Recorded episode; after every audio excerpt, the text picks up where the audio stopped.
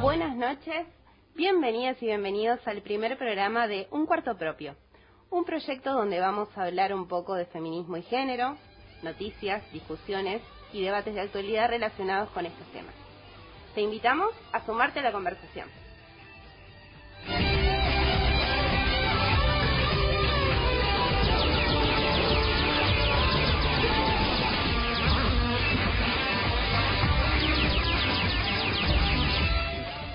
Buenas noches a todos y a todas, bienvenidos a este primer programa, primer programa eh, no solo de esta emisión, sino para nosotras dos, así que téngannos un poco de paciencia. este programa se llama Un Cuarto Propio, mi nombre es Ana y me acompaña Estefanía. ¿Cómo estás, Estefi? ¿Todo bien vos? Muy bien, por suerte. bueno, les contamos que nos vamos a estar encontrando todos los miércoles de 20 a 21 horas por Radio Ciudad 88.1 la radio pública de Venado Tuerto, en este espacio que llamamos un cuarto propio. ¿Por qué un cuarto propio? Bueno, como muchos sabrán, eh, un cuarto propio o una habitación propia es el título de un ensayo escrito por Virginia Woolf que fue publicado por primera vez el 24 de octubre de 1929. Eh, este ensayo está basado en dos conferencias que dio la autora cuando le encomendaron hablar sobre las mujeres y la novela. Eh, después de hacer un recuento de sus propias experiencias y de hablar de las escritoras que la precedieron y de sus producciones literarias, su conclusión fue que una mujer debe tener dinero y una habitación propia para poder escribir novelas.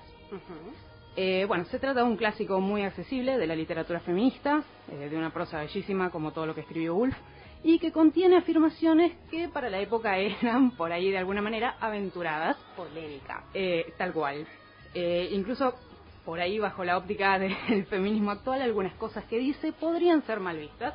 Eh, por ejemplo, ella menciona que eh, el mismo año que se habilita el voto femenino en Inglaterra, ella recibe una herencia, una renta vitalicia de una tía que se muere, este, y dice que a ella la puso más contenta recibir esta renta que la posibilidad de votar. ¿A quién no? Tal cual, ¿no? Este, porque bueno, ella habla de que eh, tenía que hacer cosas que no le gustaban claro. para poder mantenerse, ¿no? Exactamente. Entonces, eh, bueno, esto un poco en línea con lo que dice más adelante, no se puede pensar bien, amar bien, dormir bien si no se ha cenado bien, ¿no? Bueno, en definitiva, eh, tiene varias ideas muy modernas que si bien están analizadas desde el punto de vista de la producción literaria, no ella era una escritora, eh, plantean algunos interrogantes que no formaban parte del sentido común de la época, como el hecho de que, por ejemplo, eran los hombres los que escribían sobre las mujeres y pretendían hacer un estudio científico y explicar básicamente por qué somos seres inferiores, ¿no? Según ellos. Claro, mansplaining desde Tal cual. los años 30. Los años 30. Y antes también, ¿no? Este, bueno, con respecto a esto, ella tiene una frase muy bella que dice, durante todos estos siglos, las mujeres han sido espejos dotadas del mágico y delicioso poder de reflejar una silueta del hombre de tamaño doble del natural. ¿No? Eh, mm. Contundente. Contundente. este, bueno, en resumen eso explicaría por qué el varón ve como una amenaza a su pretendida superioridad eh, el avance y la conquista de espacios y derechos por parte de la mujer. Bien, nosotras entonces en este cuarto que creamos en esta radio no vamos a escribir novelas, no tenemos renta vitalicia tampoco, quien pudiera, este, pero lo que vamos a tratar es preguntarnos cosas, indagar, cuestionarnos temas que son de la vida cotidiana, que tienen que ver con el feminismo y que tienen que ver con las cuestiones de género. No es un lugar donde venimos a encontrar respuestas ni a dar respuestas. No. Más bien, para nada. venimos a cuestionarnos y los invitamos a ustedes también, que están del otro lado, a, preguntarse y a cuestionarse cosas con nosotras. Estamos de vuelta en un cuarto propio por Radio Ciudad 88.1. Escuchábamos a Sara Barires, que es la artista que elegimos para acompañarnos el día de hoy con el tema Brave. Aprovechamos para agradecer a Miriam y Mariana que se han acercado a desearnos suerte por este primer programa y nos han traído un regalito. Muchísimas gracias a las dos les contamos que nos regalaron el libro de, Virginia Woolf, un cuarto propio, así que Muchas gracias a las dos y muchas gracias a todos nuestros amigos que nos están escuchando y escribiendo. Haciendo el aguante. exactamente, hay que tener mucho amor para escucharnos a las 8 de la noche un miércoles eh, un programa sobre feminismo, así que muchas gracias. Totalmente, sí. Eh, bueno, sí, este, seguimos. seguimos. Em, bueno, en este primer programa lo que planteamos es hablar sobre un ensayo de eh, una autora africana que se llama Chimamanda Ngozi Adichie, que se titula Todos deberíamos ser feministas. Ajá. Ella, polémico todo. Ella es una escritora, novelista y dramaturga feminista nigeriana que nació en septiembre de 1977 en la aldea de Aba y pertenece a la etnia Igbo. Em, ha escrito relatos y libros y novelas muy conocidas e incluso premiadas, eh, como Medio Sol Amarillo, La Flor Púrpura y Americana.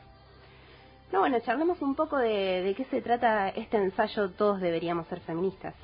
Bueno, eh, este ensayo que es originalmente una charla TED que da ella hace como 7 u 8 años, si mal no recuerdo, eh, va relatando experiencias de su vida y tocando diferentes temas que ella va asociando también con su vivencia del feminismo. Eh, arranca con una experiencia eh, de cuando era adolescente, sí, donde discute con un amigo, un amigo muy querido que ella cuenta que después muere en un accidente de, avión. este, entonces ellos estaban discutiendo y la, el amigo que le dice, en un momento dado le dice, ah, pero vos sos una feminista. Casi como un insulto. Claro. Se lo dijo. O sea, le tiró así. Ella no sabía qué significaba ser feminista. Siguió con la discusión.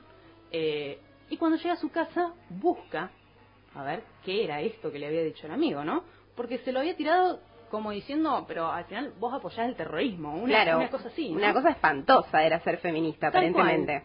Entonces, eh, ella después, bueno, eh, se convierte en una escritora premiada, en una escritora muy conocida, eh, y un periodista eh, le dice que su, se anda comentando por ahí que su novela es feminista. Qué raro. ¿No? ¡Qué espanto! Y que no se presente, a ella no le conviene, porque es mala prensa, ¿no? Presentarse como una feminista, porque una feminista es una mujer infeliz porque no tiene marido. Claro. Pero por supuesto. ¿No? Este, entonces ella empieza a decir que ella es una feminista, pero es una feminista feliz. Claro. Pues más adelante, una académica le dice, pero lo que pasa es que el feminismo es antiafricano. Vos no podés decir que sos feminista porque va contra nuestra cultura. ¿Y qué hizo entonces? Y entonces ella empieza a decir que es una feminista feliz y africana como que tenía que aclarar todo el tiempo un montón de cosas. Cosas que no pasan hoy en día, ¿no? No, para nada. Este, bueno, más adelante una amiga le dice que eh, para ella ser feminista eh, implica odiar a los hombres, eh, odiar a los varones. Entonces ella empieza y dice, bueno, pero yo soy en realidad una feminista feliz africana que no odia a los hombres. Y así, eh, a los extremos ridículos, obviamente, eh, de llegar a decir que es una feminista feliz africana que no odia a los hombres, que se pinta los labios, que usa tacos para sí misma y no para los varones. Bueno, todo este tema, ¿no? Eh, que tienen que ver con el feminismo con una connotación negativa. Exactamente. que que hasta hoy persiste y que no es solamente eh, africano, digamos. No, no, no vale.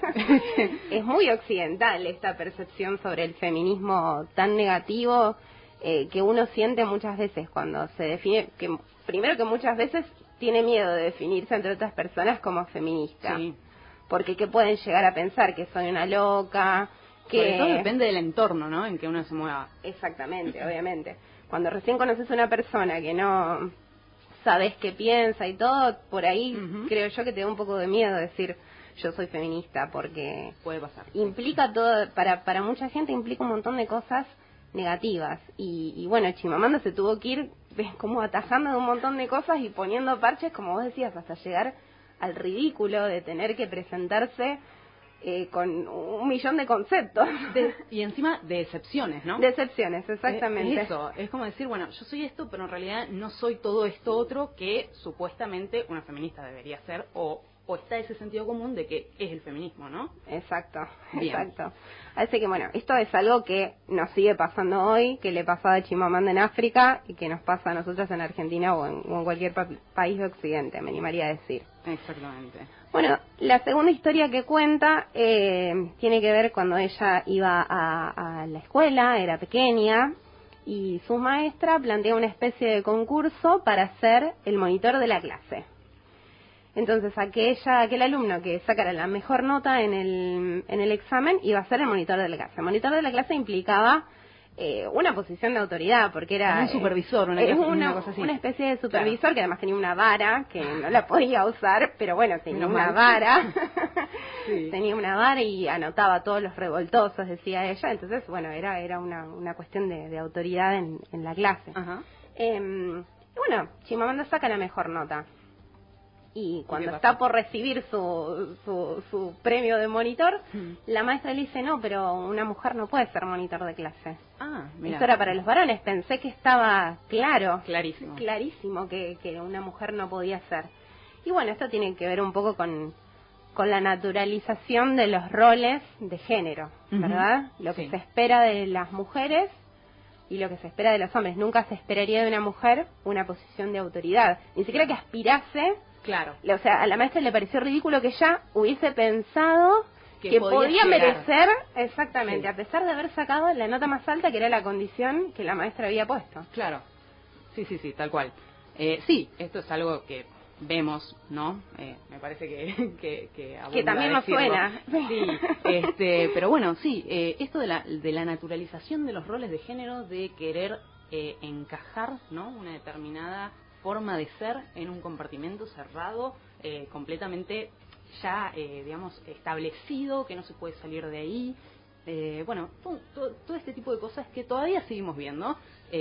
si bien yo creo que me parece que, es justo decir que se está charlando por lo menos un poco más sobre esto, ¿no? Por lo menos está puesto sobre la mesa. Exacto. Sí, yo me acuerdo hace, no sé si un año y medio, dos, creo que fue para el Día del Niño, no del año pasado, sino el anterior, que Carrefour, ¿te acordás que había hecho una... Con los colores. Sí. El este, celeste de nene, el rosa de nena. Cocina, o la cocina para la niña y el auto para el niño. Bueno, ese, ese tipo de cosas, ¿no? Eh, que, claro, siguen pasando. Siguen pasando. Eh, pero también está mal visto, porque tuvo bueno, pero una por lo menos se cuestionó. Exactamente, por lo menos se cuestionó y no se dejó pasar. Tal cual. Por así decirlo, pero y, también con los huevitos Kinder, me acuerdo, en un momento, eran azules, celestes y verdes. Es verdad, es verdad. Como que es cierto, se está, por lo menos se está poniendo sobre la mesa el tema, se visibiliza, a alguien le hace ruido. Claro. y como que también las empresas y las marcas se, se, tienen que cuidar. Sí. Se tienen que cuidar, ¿no? Porque queda mal. Es, es un backlash para ellos, ¿no? Una, una cosa que no, no les suma. No está tan buena. Sí, no está tan buena. Tal cual. Exacto. Bueno, Chimamanda eh, después cuenta que tiene en otra anécdota de, este ensayo que ella tiene un amigo muy progresista que se llama Luis, que le acompaña una vuelta a, Lagos, en Nigeria, sí. de, donde es ella. Em, y bueno, están buscando un lugar para estacionar. Parece que en Nigeria hay trapitos, como acá también. Entonces un trapito logra encontrarles un lugar para estacionar se estacionan y entonces como fue un muy buen lugar y además el hombre había sido como muy amable con ellos, Chimamanda saca de su cartera plata para y le da la propina. Y al trapito y el trapito le agradece, pero le agradece a su amigo, a ah. Luis, al hombre. Al que no le había dado la propina. Al que no le había dado la propina. Entonces, ahí su amigo un poco se da cuenta de, lo que está sucediendo. Le cae la ficha un poco lo que está sucediendo. Claro. Este como que el cuidacoches asumió... Asumió que la plata venía del hombre, porque no había manera de que una mujer pudiera trabajar y tener su propio dinero y su independencia económica, ¿no es cierto? Sí, sí, obviamente.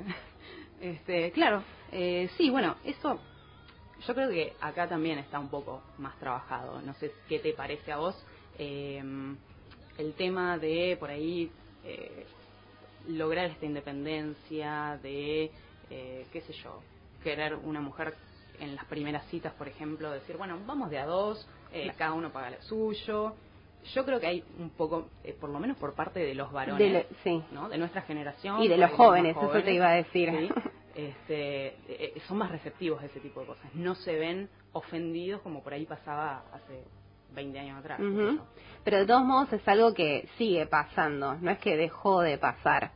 Eh, muchas veces el, otras personas se dirigen primero a los hombres en vez de las mujeres. eh, o bueno, fuera de aire comentábamos un poco sobre Simón de Beauvoir y, esa apreciación que hace sobre una historia que cuenta sobre el hijo. Ah, sí, sí, eh, que ella empieza, no me acuerdo si era una conferencia, si era una charla que dio, eh, con esta historia que, que ya es súper trillada, ¿no? Eh, llega un hombre con su hijo a una sala de emergencias, tuvieron un accidente, entonces eh, le dicen, bueno, hay que operarlo, no queda otra, van al, quirófano y el cirujano dice, no, yo no lo puedo operar porque es mi hijo. Entonces, eh, ¿qué, ¿qué, pasó? ¿Qué pasó? Claro, este, pero... Claro, bueno, la respuesta es que era la madre, ¿no? por ahí funciona mejor en, los idiomas que no tienen el artículo, ¿no? Este, pero bueno, en definitiva, esto de, pensar, eh, que también tiene que ver con esto de, la, de, los roles de género, qué se puede hacer, qué puede hacer un varón, qué puede hacer una mujer, ¿no? Eh, ¿Qué pensamos? Ahora están eh, con, el tema de los premios Nobel. cuando vos decís premio Nobel, y lo más probable es que te imagines la cara de un señor, ¿no? Exacto. Y si es con barba y bigote, más todavía. y en blanco y negro. claro. Esa es la foto. Bueno, eh, son todas estas cosas, ¿no? Que por suerte se vienen charlando, se vienen, eh, digamos, cuestionando, pero todavía pasan. Todavía quedan algunos resabios de estas cosas. Eh, pero bueno, ah, vamos a seguir charlando un poco más adelante. Ahora vamos a ir a una canción, así no los cansamos de tantas palabras que decimos. Seguimos escuchando a Sara Bariles. En este caso, vamos a escuchar una canción que se llama Free to Be You and Me. Bueno, eso que pasaba era Free to Be You and Me de Sara Bariles por Radio Ciudad 88.1. Esto es un cuarto propio y seguimos comentando el ensayo de Chimamanda Ngozi Adichie, Todo deberíamos ser feministas. La verdad es que arrancamos con cosas impronunciables. Para el próximo programa nos vamos a buscar autoras y cantantes más sencillas de pronunciar. Por favor, sí. Este, bueno, seguimos comentando entonces este, las experiencias de la autora nigeriana. Em, ella comenta que entra, eh, cada vez que entra o, que entra una mujer a un hotel en Nigeria, le empiezan a, cuestionar eh, qué hace ahí, eh, a ¿Para qué vino? Claro, ¿a qué vino? Eh, ¿Tenés la llave? Raro. Porque, ¿Por qué? ¿Por qué? claro, bueno, ella dice, bueno, una mujer no puede entrar sola a un hotel, no tiene nada que hacer, Sí, no es prostituta. Ah, eh, tranquilo. Este, claro. Em, entonces, bueno, habla de, por qué se cuestiona la oferta y no la demanda, que eso lo vamos a dejar para un, programa. Para un próximo programa. Exactamente. Este, y bueno, empieza a, comentar un poco de, esto que es la ignorar a la mujer o por ahí eh, esta invisibilización, ¿no? hay? Em, Sí, o pensar que solamente puede tener un rol, en este caso que es el de ser prostituta o ser esposa, porque también cuenta de que hay bares o lugares donde no puede entrar a menos que esté acompañada de un hombre. O sea, a menos que no seas o prostituta o novia o esposa de un hombre, no puedes ingresar a ciertos lugares. Exactamente. como, algo que viene con tal cosa. Eh, sí. Eh, bueno, también menciona el tema de, de los mozos que hablan solo con los varones. Y bueno, a mí me pasó una vez. No quiero ser autorreferencial, pero. Pero, ¿por qué uno dice, bueno, pero esas cosas no pasan más? O sea, no pasan acá tampoco. charla con. Esto es África y, claro. Occidente, no pasa. Medio que te dicen, bueno, pero en realidad esas cosas ya no pasan. Vos estás hablando de hace 50 años atrás. Y lamento comentar que sí pasan. Eh, a mí personalmente me pasó que, bueno, fuimos a comer a un restaurante bastante conocido de Rosario con mi novio y vino el mozo, y, yo me acuerdo porque realmente es la primera vez que me pasó y, una, una situación que me, resultó violenta, eh, que vino, le dijo, eh, bueno, hola, bienvenido, eh, te cuento los platos. yo estaba ahí, ¿no? los especiales de hoy son tal y tal, podés pedir de la carta, bla, bla, bla, bueno, se fue. Bien. O sea que tu novio te tenía que elegir la comida a vos prácticamente, digamos. No sé qué, qué era lo que pretendía el señor Pero yo me, quedé así helada, no voy a agarrar el menú y empezó a elegir. Le digo, ¿vos viste lo que pasó? Este, eh, no me habló, no me miró.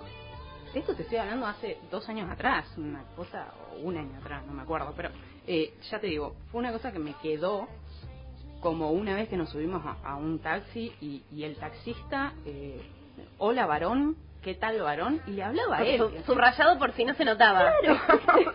¿Viste, esas historias por ahí o, películas donde uno entra a un lugar eh, o, se sube a algún medio de transporte y, se teletransporta a otra época? Claro. yo sentía eso, ¿no? De, golpe caí. De golpe te salió un miriñaque. Claro. ¿Viste? Vos decís, pero estas cosas no pasan. Y sí, sí, lamentablemente siguen pasando. Exactamente. Bueno, eh, hoy en día hay en, en Ciudad de Buenos Aires, en la capital, eh, clubes donde solamente pueden entrar hombres, y esto es acá en Argentina, en Buenos Aires, y bueno, hay otros países, otras otras culturas que podríamos considerar de avanzada, como son Inglaterra, donde todavía hay clubes de hombres exclusivamente para hombres, que bueno, tal vez esté relacionada con esta tradición de, de, que ellos tienen reyes y condes y todas esas cosas, pero no justifica pero ya está.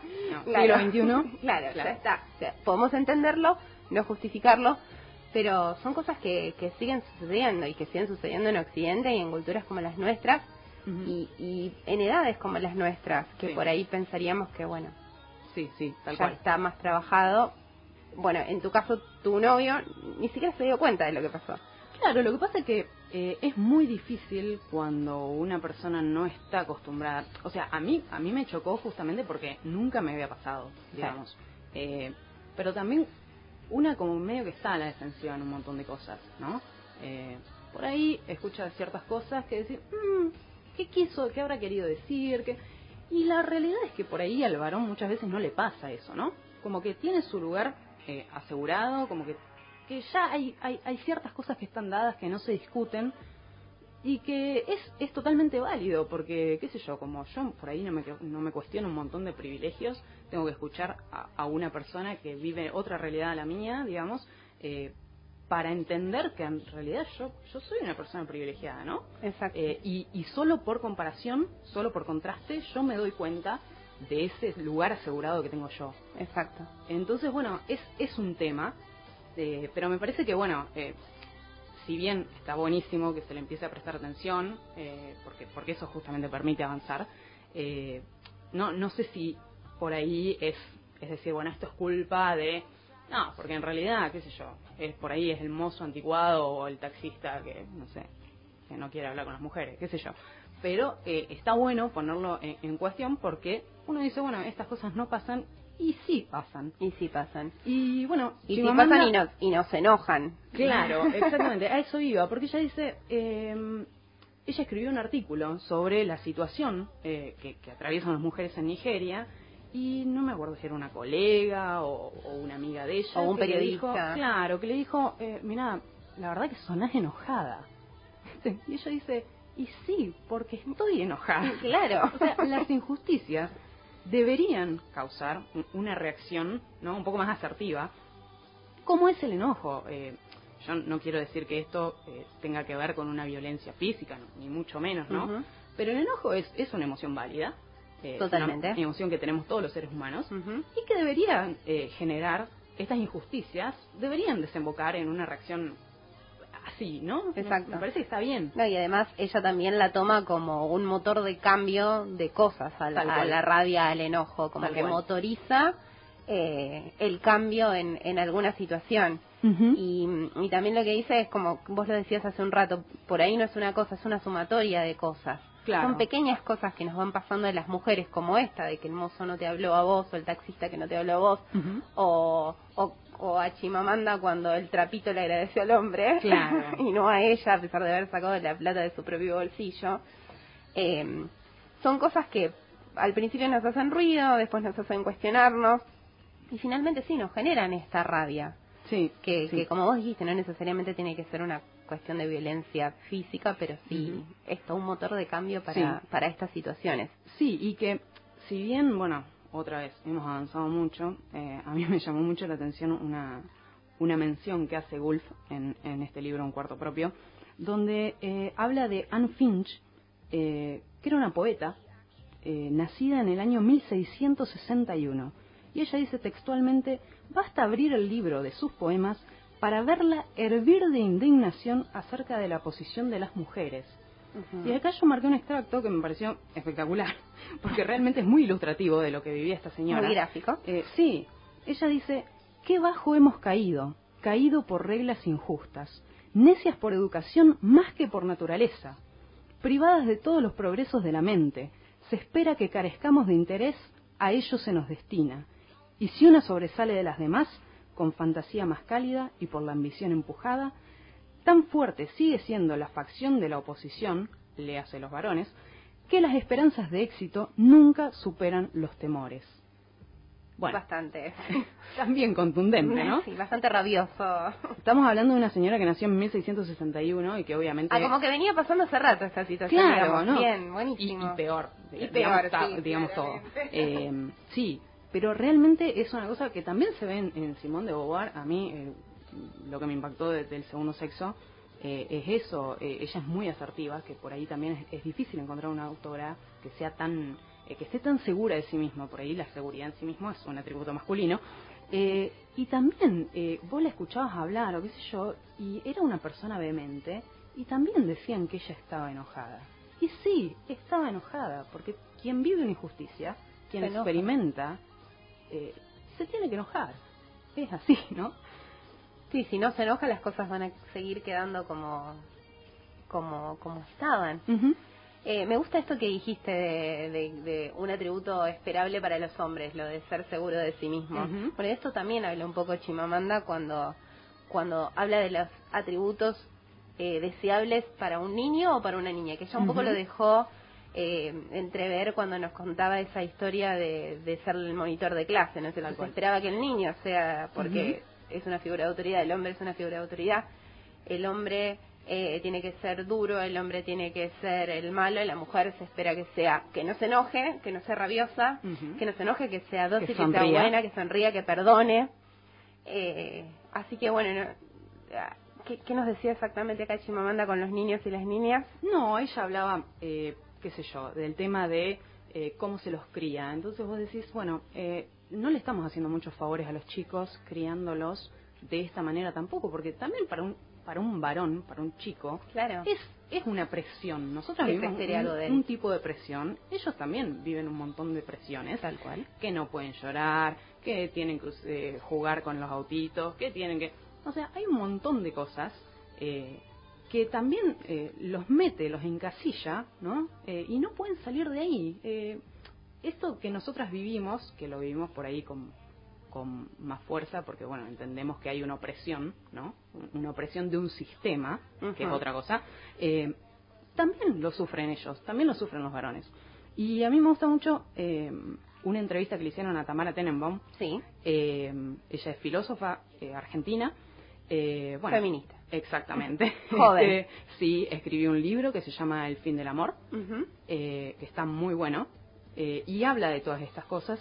Y ella en una entrevista dice, el feminismo también es para los varones, que es lo, que, lo mismo que dice Chimamanda, porque eh, ellos también tienen un montón de cosas para decir y, y también de alguna manera son víctimas de esto, ¿no? por ahí en menor medida, por ahí con, con estos privilegios, ¿no? pero también tienen un rol que cumplir, un rol preasignado, eh, que tampoco los favorece, que tampoco los deja en una situación muy cómoda, y por eso eh, estaría bueno que el feminismo, en vez de decir el callate varón, ¿no? que, que muchas veces surge, eh, los integrara y, y, escuchara lo que, lo, que tienen para decir. Hay, hay grupos de varones antipatriarcales, hay un montón de cosas que se están haciendo, y estaría bueno también integrarnos en esta conversación y escuchar lo que ellos tienen para decir teniendo en cuenta de que, bueno, esta es una lucha feminista, ¿no? Eh, pero no, no dejarlos afuera, porque además, bueno, qué sé yo, hay un montón de grupos y un montón de eh, facciones que están dispuestas a tomarlo y por ahí a radicalizarlos. Eh, y bueno, se está armando una cosa medio, medio fea, ¿no? Sí. bueno, pero el feminismo es eso también, no es una sola voz, Tal cual. sino que hay, hay grises, hay extremos eh, pero es lo que lo hace también un movimiento más democrático y, tal cual. y, es lo que queremos seguir siendo todas las feministas. Es, lo saludable, digamos. Es lo saludable, tal cual, la discusión, el intercambio, el que haya diferentes puntos de vista. totalmente. Em, pero bueno, volviendo un poco a, esto de la crianza, que crianza feminista, bien para hombres y tanto para varones como para las mujeres, eh, como vos decías, no solamente eh, es necesario para los varones también tener una crianza feminista, porque ellos también están eh, oprimidos por el, por el sistema del patriarcado, eh, sino que también hay un montón de cosas que, que les sirven. Eh, me manda cuenta de una familia donde hay dos mm, niños, una, una niña y un niño que son mellizos, tienen la misma edad, los dos son muy estudiosos, les encanta estudiar, pero cuando el niño dice que tiene hambre, los padres la mandan a la niña a cocinarle, a su ah. hermano. Claro.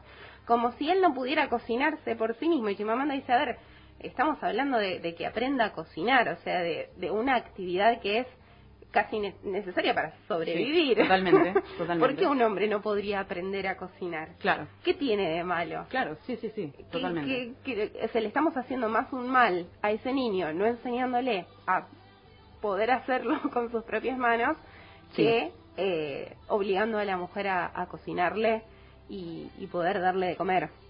Entonces también pone en, cuestión esto, digamos, hasta dónde favorece realmente una crianza patriarcal de los hijos. Tal cual, que es un tema que ella explora en otro libro que escribió, que se llama, y perdón por la pronunciación, Querida Ishiahuele, eh, donde da como unas pautas para la crianza feminista, que está muy lindo, es muy, muy lindo, el libro. Es cortito también, así que Tal cual. Y está bueno para regalarle por ahí a, los amigos que tienen hijos, ¿no?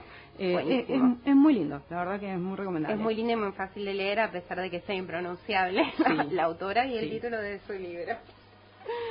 Pero bueno, bueno. Chimamanda también eh, sigue contando un poco de, sus experiencias y de lo que le pasó. Y hay una historia de cuando va a dar clases por primera vez en la universidad dice que ella eligió vestirse con eh, ella le encanta como dijimos al principio como cuando se definía como feminista que terminó definiéndose como una feminista feliz que no que no odia a los hombres eh, que es africanista eh, y que le gusta pintarse los labios y ponerse tacos y todas esas cosas. Estereotípicamente femenina digamos. Exacto. Ella le gustaba vestirse así y sin embargo para su primera clase para que la tomaran más en serio decidió vestirse de manera más masculina, por así decirlo. ¿Qué sería? ¿Qué se puso? Un traje. Un ah, claro. un traje, no una pollera, por así decirlo. un traje aburrido. Dice, ojalá no hubiese usado esa ropa, porque yo me sentía incómoda. Y mis alumnos hubiesen aprovechado mucho más de mí si yo me hubiese soltado más eh, y hubiese estado cómoda con lo que tenía puesto. Porque con eso quise eh, demostrar una cosa y al final me, me fue me, me fue peor para mí. Claro, sí, sí, sí, totalmente. Eh, sí, esto es algo que por ahí, eh, por ahí haciendo una culpa, ¿no? Se da dentro del propio feminismo, ¿no? Sí. Eh, esto de, que la mujer estereotípicamente femenina... no puede ser feminista. Sí, o es menospreciada, o, intelectualmente. claro, como la rubia tonta, claro, ¿viste? Y caemos en esa suerte de esnovismo, también dentro del movimiento, que no debería ser así. O sea, no, para nada. Eh, vos antes me, me, comentabas fuera del aire eh, esto de, que el feminismo es educar en la libertad, ¿no? Exacto. Eh, y eso la verdad que me encantó, porque es eso, es, es la libertad de ser lo que vos querés ser. ¿no? Y que no te encasillen y que no te digan, no, vos tenés que ser esto. ella tiene una frase que dice, el género debería describir y no prescribir que a mí también me encantó porque me parece que resume todo, ¿no? Tal cual. Eh, el, el, género no debería ser lo femenino es tal y tal cosa, no, no. Tal y tal cosa son femeninas porque es una persona que se autopercibe femenina. Tal cual. ¿No? Exacto. Es así. Exacto. Sí, y como vos decías, empezar también por nosotras mismas, adentro del feminismo, a no marcar esas diferencias, a ser eh, catadoras de feminismo, de quién puede y quién no puede ser feminista por por hacer una cosa o, u otra. Tal cual. De hecho, si me permitís, también una, una, acá una licencia de contar una, una experiencia. Por supuesto. Eh, cuando todavía no había pandemia y podíamos hacer cosas y estábamos organizando el, el 8M, eh, nos pasó que habíamos designado para un lugar del evento eh, que se hiciera una clase de zumba. Bueno, y como habíamos invitado a, un montón de otros colectivos feministas a que se unan y que nos ayuden en la organización, cuando yo les conté esto, me pusieron unas caras que yo dije, ay, bueno, las mujeres no pueden, las mujeres feministas no bailan zumba. no entendía, era como, e, es excluyente. Eh, y a mí me parece que, que nada, tenemos que, empezar por nosotras mismas, desde adentro también, para que de no, de no cargar de, connotaciones negativas también al feminismo desde adentro. no, no prescribir, no, no ser policía dentro del mismo movimiento. Sí. Exacto, porque como también dijimos, es amplio, es un movimiento y justamente es amplio y, es, y, hay muchas... Y debería ser diverso. Y, y tiene que seguir siendo eso, exactamente. Tal cual. Bueno, vamos ahora a escuchar una canción más de Sara Bariles, así les damos un descanso. Estábamos escuchando a Sara Bariles con Love Song, seguimos acá en la Radio Ciudad 88.1 y seguimos hablando en un cuarto propio del el ensayo de Chimamanda eh, que se llama Todos deberíamos ser feministas. Nos quedan tres minutitos nada más, así que vamos a ir cerrando un poco eh, este tema.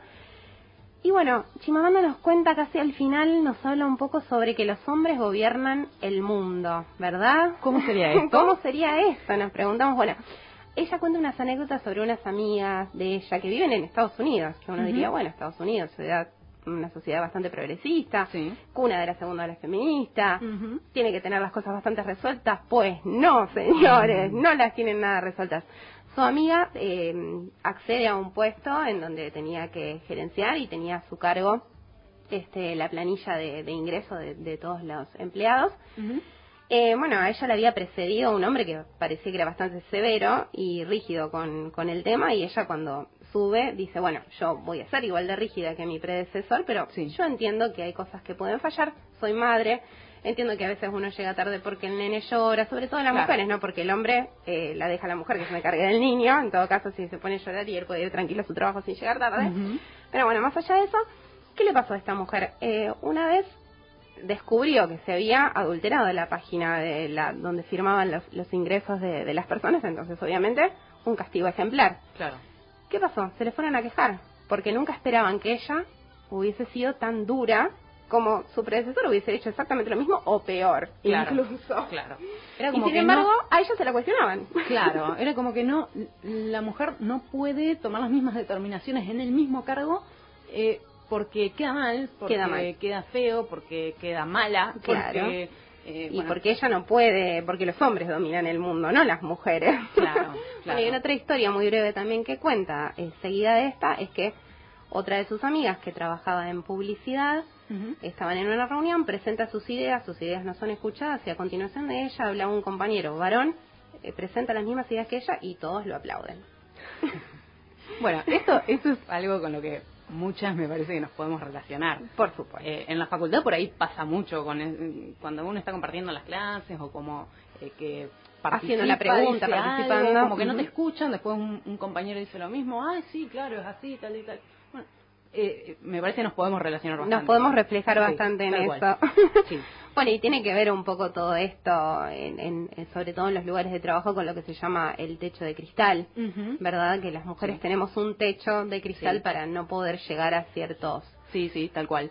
Ahí mm, ella, ella menciona a Wangari Matai, un premio Nobel de la Paz eh, keniana, eh, y dice, eh, o sea, trae a colación una frase de ella que dice, cuanto más alto vayas, menos mujeres vas a encontrar.